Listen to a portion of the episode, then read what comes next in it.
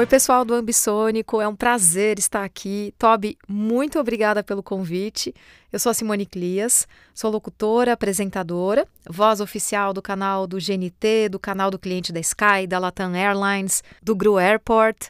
Também sou, junto com o Jason Birmingham, o Alan e o Simon Zacher, idealizadora e co-curadora do festival Pixel Voice também sou coach de locução do Ed Studio de Nova York, membro do Clube da Voz, membro do XRBR e estou muito interessada agora na voz como interface e na voz para conteúdos imersivos. Vamos falar um pouquinho sobre voz.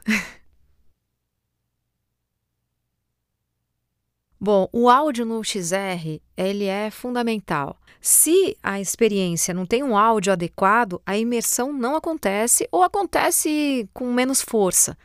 Então, eu comecei a estudar mais o áudio dentro das experiências imersivas, porque eu vi que tem uma oportunidade muito grande aí para gente do áudio, de inovação, de pensar em novos formatos, novas ideias, novas narrativas. E a voz, claro, entra nessa história também. Então, o áudio é muito utilizado, por exemplo, quando o diretor quer uma ajuda na hora da condução do olhar do usuário durante uma experiência imersiva, porque o diretor perde muito a força, né? Então, o áudio é um elemento que vai ajudar ele na condução do storytelling. Então, se eu estou aqui conversando com você e eu ouço um cachorro, eu vou automaticamente virar para lá, né? Eu, a gente é muito conduzido, tem um instinto animal. A gente, o áudio faz com que a gente vire o nosso corpo, que a gente procure onde está a fonte sonora. E isso ajuda o diretor a ter um pouco mais de domínio do storytelling. Estou falando das dicas sonoras, mas é claro que toda a ambientação, todos o sound design, é, ele é fundamental para que a gente entre no mundo criado, no mundo virtual da realidade virtual. E a voz nessa história também pode ser usada de várias formas e é uma delícia experimentar, porque está todo mundo aprendendo junto. Então, o que eu e o meu marido, Jason Birmingham, estamos pensando, inclusive ele chama agora a narração dentro de uma experiência em realidade virtual de voz inside, ao invés de voz off porque não está off camera, está inside, está inside a cabeça do usuário. Por conta disso, a narração precisa ser mais próxima, mas a emissão também tem que ser mais cuidadosa, né? Porque a gente não pode ficar gritando na cabeça da pessoa. Não gritando, mas a gente tem, a gente tem que saber aonde a nossa voz vai ser usada. Então, a projeção muitas vezes pode diminuir, outras vezes até aumentar, até para efeito, mas na maior parte do tempo, a narração tem que ser cuidadosa, tá lá dentro da cabeça da pessoa.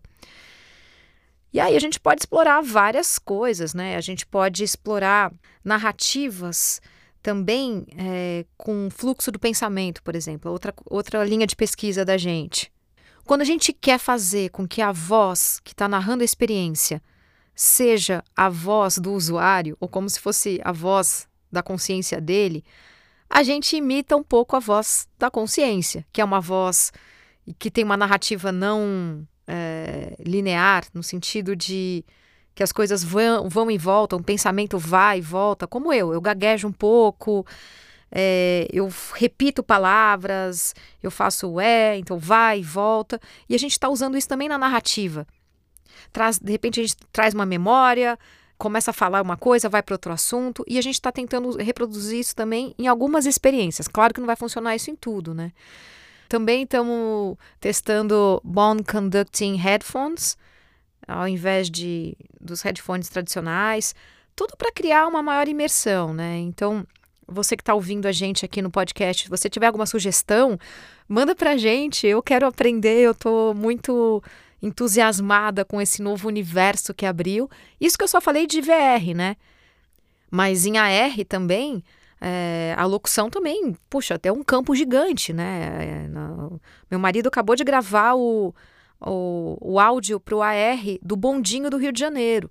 Então, as possibilidades são ilimitadas. Então, vamos aprender junto?